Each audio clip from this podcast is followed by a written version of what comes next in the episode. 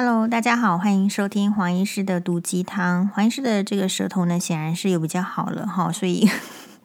终于可以开始来讨论我们景星私域的世界观。首先呢，嗯，景星私域这出剧呢，其实在这个流量上，就是收看的流量上，竟然已经破了四十亿，表示是很多人在追。然后也是现在疫情当下，还有我觉得最近有一些剧荒。这个剧荒就是说，比如说像黄医师是从《爱的迫降》之后呢，我就觉得没有什么剧好看。呃，然后呢，刚好在没有好看的剧的时候，其实是追了几档，诶，钟汉良以前的剧，然后没看过的，比如说像是《何以笙箫默》或者是《最美的时光》，然后刚好追了之后呢，其实就呃，对钟汉良他的演技，呃，非常的。就是深刻于心，觉得就是说，哎，这样子棒的演员，然后演技，所以他的剧是很值得追的。所以在这样子的契机之下呢，就追了《景星私欲》。那我们今天呢，讨论的是《景星私欲》的世界观，意思是说，几嗯、除了它的流量有四十亿之外呢，哎，其实每一个人对《景星私欲》的看法是不一样的。首先，我想要先说的是，并不是每一个人都可以。呃，好好的看《景星私欲》这部戏。首先呢，因为它是一个这个古装剧啊，然后是在明朝，然后讲的是一个庶女逆袭的故事。那我们先看看高雄大局为重女士为什么她看不下去《景星私欲》这出戏呢？因为这出戏呢，其实我就是有一直有推荐大家。那黄律师说他看不下去，但我没有问他看不下去的理由，是因为。常常我觉得好看的剧呢，呃，黄律师都是看不下去的。但是黄律师有说，这个钟汉良演的那个嗯哪一出剧也是非常值得看，然后是古装的，所以他并不是因为不喜欢这个呃男主角，但是他纯粹说这个剧他看不下去。那高雄的大局为重女士呢，她在我们的这个共同的社团里面，她发了一篇文说，《锦心似玉》最近好像很红，怎么办？我无法接受那种剧情，古装帅哥个人支持年轻的温兆伦跟古天乐。好，所以我想每那黄律师的话是之前推荐他看《爱的迫降》，那他也是就是《爱的迫降》，他也看不下去。但是呢，诶，同样的作作家的这个作品，编剧作家的作品，像是《蓝色海洋的传说》，还有《来自星星的你》，那他又看了这个。哎，就是就是也是非常的这个爱看，好，所以《景星私欲》的这个为什么大家会有就是喜欢跟不喜欢？我觉得还是有分这个切入点。第一个呢是，其实谭松韵跟钟汉良的这个这一组的这个 CP 呢，我觉得是还不错，但是还不到。还不到真正的非常的 CP，那也许真正不到非常的 CP，是因为这个时间呢，其实我们知道就是，诶，谭松韵他要结婚，对吧？所以他他有他自己喜欢的这个这个男人的这个印象好鲜明哦。好，那但是呢，这个剧呢，呃，终归是剧，所以男女主角也不是常常在里面真的谈情说爱嘛。好，所以这出剧那可是就是觉得说这边有一个年龄差。那年龄差就是会带给我们一些想法，就是说，他这样子到底是这个十六岁的年龄差，到底还能不能谈恋爱的这种感觉？但实际上就是可以呀，因为你其实虽然有十六岁的年龄差，可是看起来不会是像父女，或者是像爷孙嘛，所以大家还是诶觉得这样子的这个搭配的颜值是可以的。对，不过因为嗯。呃我觉得是剧情上没有看过原著，但是在这个呃剧剧情的编本上，同样是庶女逆袭的角色。如果你有看过，呃，之前赵丽颖跟冯绍峰，就是他们后来也结婚成为这个真正的夫妻，这个拍档所这个主演的《知否知否，应是绿肥红瘦》这这出戏的话，你可能会觉得就剧本还有那个剧情的张力来讲。还是知否知否呢？是比较，就是说更这个张力更够，然后整个这个叙事还有主主主要的剧情会更吸引你。所以以这个这嗯这个这个我新的这出剧就是《景星私欲》的话，它的剧本其实是点是比较不够的。那像我以前看《知否知否，应是绿肥红瘦》的时候，其实我就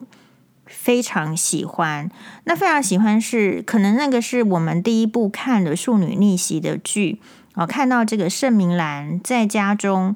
嗯，历经就是说啊，作为一个这个姨娘的小孩，只能叫自己的妈妈姨娘，要叫。呃，就是家里的大妇人是母亲，然后从小被这样子欺凌，好不容易养在祖母的膝下，然后处处要看人的脸色，小心行事，然后这样的长大，这样子的个性，其实是庶这种庶女的这种个性，其实是跟我们大部分的呃家里是没有权没有势的小孩，其实是一样的嘛。好，所以在这出戏里面呢，再再再加上他有一些铺陈，比如说。这样出生的小孩，就算是喜欢门第比较高的、帅的，就是家世背景好的男女男主角的时候，都必须要隐藏，不能透露，因为人家会来说你配不上。那等到就是说，真的好像是灰姑娘一样，被被那样子的这个世家公子的这个帅哥爱上的时候呢，诶，就是会有一些很多的这个阻拦，比如说。家里的这个妈妈呢，就是那个国公爷的这个夫人，可能门第也是好的，就是根本就是一个郡主，然后也来反对这个盛明兰这样的婚事，就是也不被对对方的这个父母看得上。那所以在他这种从小就是受到压榨，哦，处处看人脸色，委曲求全，然后到选择一个婚姻的时候，这样子背景出身的人也不容易从婚姻中。为自己找到翻盘的机会，他不太容易找得到这个高门第的人家去嫁为正室嘛。他唯一可能要这种身份地位要嫁给做正室，而不做人家的这个妾室的话，可能也只能选一个呃书香门第啦，或者是甚至是更低的商贾世家，对吧？所以那那出戏的话，我看完就会觉得说，哇，其实。呃，我那时候的心得，我今天都就是觉得很深刻印象，就是看完《知否知否，应是绿肥红瘦》呢，你大概就可以通透人生的事理。我我真的真心觉得是这样子。比如说内宅的斗争啊，比如说你嫁进去一个这个。呃，家庭里面，然后呢，你你是你的这个婆婆，其实是你老公的继母，然后全家呢都瞧不起你的出身，然后处处给你找麻烦。那你怎么样要在这个家庭中呢，要撑住你的那个位置？但是呢，你又在这个夹缝中要求得自己一个开心的空间。啊，这个是他在这个家里面的部分，然后在这个。比较对外的部分的话，他其实有演到，比如说你老公呢，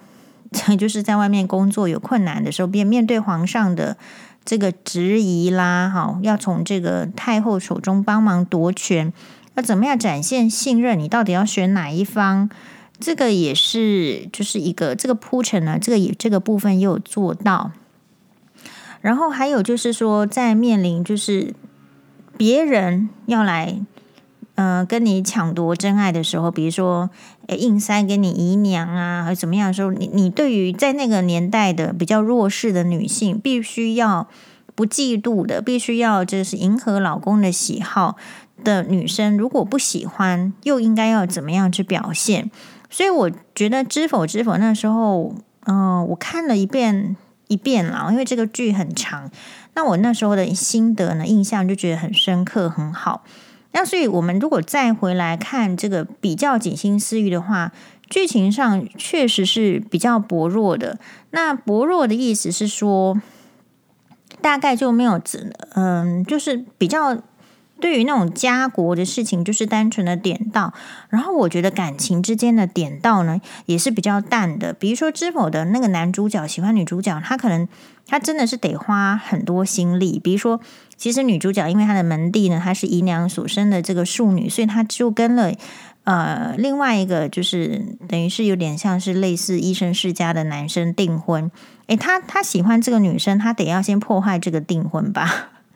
所以那个部分是比较有趣的。那所以，呃，锦心似玉的这一出剧的话，就比较在剧情上不那么讨喜。但我们仍然可以从这个剧里面学到什么呢？嗯、剧情上的不讨喜，我先说一下，因为这个就是首先呢，他讲的是一个明朝的侯爷，啊，就是徐令宜，然后跟他自己已经就是有大老婆，有有姨娘，有小孩，有姨娘生的小孩，他本来就是一个完整的这个官宦世家很常见的形态的家庭模式。但是就是因为他的祖母就是徐元娘，就是徐十一娘的姐姐，哎，这好端端的生完小孩子，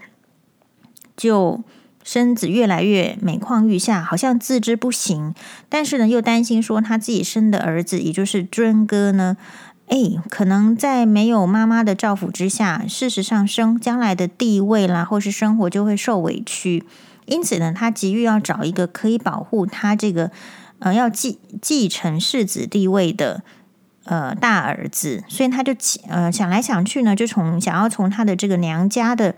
庶女妹妹中选。出一个可以胜任这个角色的，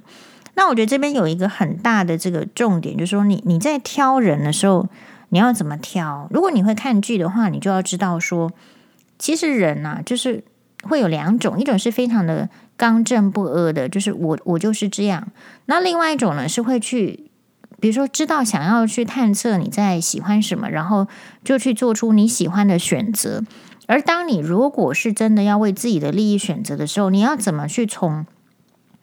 这个披上的一层，不要说这个狼皮了，就是至少呢是口口蜜腹剑的人当中去区别出你到底要是找一个是刚正不阿的人，还是是口蜜腹剑然后不能做事的人。所以第一第一个，我们从这个剧里面可以学到的就是说，哎，如果是比较口蜜腹剑的，然后是居心叵测的，其实他做事。他就他的心思都花在那种小地方上面，就是他做事就不容易认真，所以像徐十一娘就可以知道说，他没有要去奉承别人，好，或者他只是小心翼翼的，嗯，做好他该做的事情，但是他没有忘记，他也许知道自己没有办法真正说嫁娶到什么好的人家，那他就要努力的从这个刺绣这一门。他也非常专精的专业当中去理出他将来人生的可能，所以他就有认真的在学刺绣，然后再学说，我还要怎么发展他的这个刺绣的事业。那只是说呢，诶，不幸，这人家还是选中他哦。那选中他的话，那他就只好要去嫁给这个徐令宜作为继室。那那个年代的女生，其实父母之命，她也就是一个棋子，嫁过去只是为了要巩固。啊，自己的这个姐姐的儿子的地位，那老公对她也没有爱，然后呢，家里面罗家就是那个时候娘家呢，又希望要从借由她来跟呃这个徐令宜家这个侯爷家攀附关系，嗯，然后所以他一定是没有办法去，就是他他事实上就是一个卡在中间的女人，那所以呢，他一开始对于徐令宜之间呢，并没有抱持着。什么可以追求到真爱啦，或者是能够受到宠爱，他没有想要去争宠的这个意愿。那这边一个很好的这个状况就来了，就是我们可以看到，就是徐令宜至少作为一个男人，他知道就是说，哎，如果娶进来，你就是我的夫人的话，就是我的老婆，我就是有责任要保护。那所以这个剧，我觉得是他描述出为什么他会红呢？就是他就是描述说，其实女生最最基本简单的需求就在里面了。可能我们嫁的人呢，也不见得是自己真的非常非常爱的人，或者是哎，反正就这个时间点呢，就很多时下女生只是不愿意承认，大家都要说自己嫁给爱情是比较比较好的。事实上，有时候常常很多女生当初在嫁的时候，并不是这个男生。多让你喜爱，而是说你就是年纪到了，然后你家里面的人又希望你嫁出去。如果你不嫁出去呢，有一些家庭比较偏乡的，他会认为就是这是个耻辱啦，或者说你会拖累我的家庭，然后我又要养你养养一个这个女生。其实很多家庭可能会给小孩子这样子的压力，不然为什么一直要催着小孩子去嫁出去呢？他就没有遇到一个他真正爱他的，然后他也爱的，或者说值得愿意付出，就没有啊。但是只要时间到了，哎，我们这个家里面的这个父母亲都不知道是哪一根筋，还是说受了传统的这个蛊毒啊，然后就就这个就是哎，就好像这个一定要把这个女儿往外推一样。所以，我们很多人女生在结婚的时候就是这样子，就就是懵懵懂懂去结了婚。那所以。嗯、男生也是一样，男生更是一样，男生就是好像时间到了，家里就给你催婚，只是因为他们想要抱孙而已，并不是说你真的找到一个你认为合适了，可以相守一生的伴侣了。所以，好，那这样子两两组人马就结婚了，然后在婚姻中就是遇到了很多的不愉快，然后这边就可以去细分了，为什么会造成这么多的不愉快？是因为呃，所以景星思韵他绝对有看的。价值就是说，其实你会发现，你看古装剧跟跟现跟看现代剧，你会发现从古至今对女人的要求是差不多的。那些自由的口号呢，其实也就是喊一喊。比如说，在这个里面，我我觉得有一个网友说的话呢，我就是那个留言呢、频道有些。分析我也稍微看一下，我觉得有一个留言我很喜欢，就是说他说我这出剧要不是有太夫人在那边，就是 A B C D E 的有意见的话，其实是没有剧情的。什么都是太夫人的意见，比如说太夫人说徐令宜你要这个娶谁，你要再找一个姨娘啊，然后呢，你的这个这个十一娘身为徐家的主母，你不能出去工作，你要把绣坊的工作停掉。然后呢，你就是怎么搞的？嫁进来都还没有小孩。总而言之，一切的这个问题呢，就是因为她罗十一娘跟她的这个婆婆就是太夫人住在一起嘛。所以你没有结婚的话，你看这出剧，你就要能够很明白的知道说，为什么现在的女生会希望不要跟婆婆住在一起，是有原因的。因为住在一起之后，你的人生的剧，人生的。剧本里面的困难，百分之八成事实上跟婆婆的要求是有关系的。好，那到这这边为止的话，至少我们还可以从这边看到说，可是他为什么后来没有这么糟，是吧？本来没有很爱呀，啊，然后婆婆要求了这么多啊，然后从古至今对女生的要求是一样的，比如说你不要跟其他的男人这有挂瓜瓜葛啊，不能失了我这个我们徐家的面子。嗯、然后呢，你这个不能，你如果说卖掉自己娘家的这个田产来帮我们家，绝对是好的。但是呢，如果你想要把我们家的这个东西有附加的东西拿出去的话，就不可以。等等等，你会发现其实要求是差不多的。然后呢，你在家里就是一定要听太夫人的话，不可以违逆。好，如果随随便违逆的话，我就会趁你老公不在的时候，就是把你赶到这个别庄去，不让你住。其实。以前的婚姻生活，这个戏戏本里面描述的跟现代其实没有差很多诶，哦，动不动就是现在的人还是动不动就以为说，诶，这个老婆做的他们不满意，他们是可以休妻的。好，事实上从福原爱跟江宏杰的这个例例子里面，很多的这个台湾的这个网友出来讲的话的意思，后面的意涵都是这样，就是反正呢，就是你会发现。为什么这出剧应该要看？是，那你如果不看，你就会不知道，其实婚姻大概就是这样。好，所以大家就是还是要要理解，为什么看剧会有这么多的收获，是因为剧本是谁写的？他当然是还是现代人写，然后只是说他要去把古人的一些元素抓进来。好，那所以差别就是差在说。嗯，徐令宜他饰演的这个男主角，他虽然说很古派，他对这个后后庭之事，就是你后面的这个呃妻妾的事情，没有什么大兴趣。可是他就是知道一点很重要，他作为人家的老公，就有保护人家的责任，所以他又努力的去观察这个十一娘她的喜好，她的能耐在哪边，然后予以支持。可是，其实能够去观察这个女生的喜好，并且予以支持，其实这个就是一个很深的爱了。一般的男人就会比较自私，就是就听我的啊。那可是，如果是像这个徐令宜的话，就是他身为一个大将军，他觉得他有看人的这个眼光。那事实上，他也会看出他的夫人的与众不同。所以，什么叫做爱？就是爱，其实不需要太多的解释。不需要自己跑到我前面，你的情人面前跟他说：“你看我，我书读的有多多，你看我有多有才华。”你什么都不用做，你就做你想做的事情，人家就看得出你的好。好，所以有这样子的这个世人之名，然后爱能够展现的时候呢，这两个夫妻才有可能经营他们的夫妻生活。有经营的夫妻生活，才会同甘共苦嘛。比如说啊，真的这个刺绣被烧掉了，然后又被这个皇帝。处罚的时候呢，会有什么样的这个徐令宜会有请他的这个庄脚去帮忙，然后真的是徐令宜被陷害跟海盗有勾结的时候，罗十一娘也可以此时拿出和离书来说：“哎呦，其实我们已经没有关系了，所以这都是我一个人所为。”就是当别人这出剧看到一个很深的重点，就是说。我们的这个传统的夫家都太轻描淡写，随随便便就期望女生要做出最大的奉献，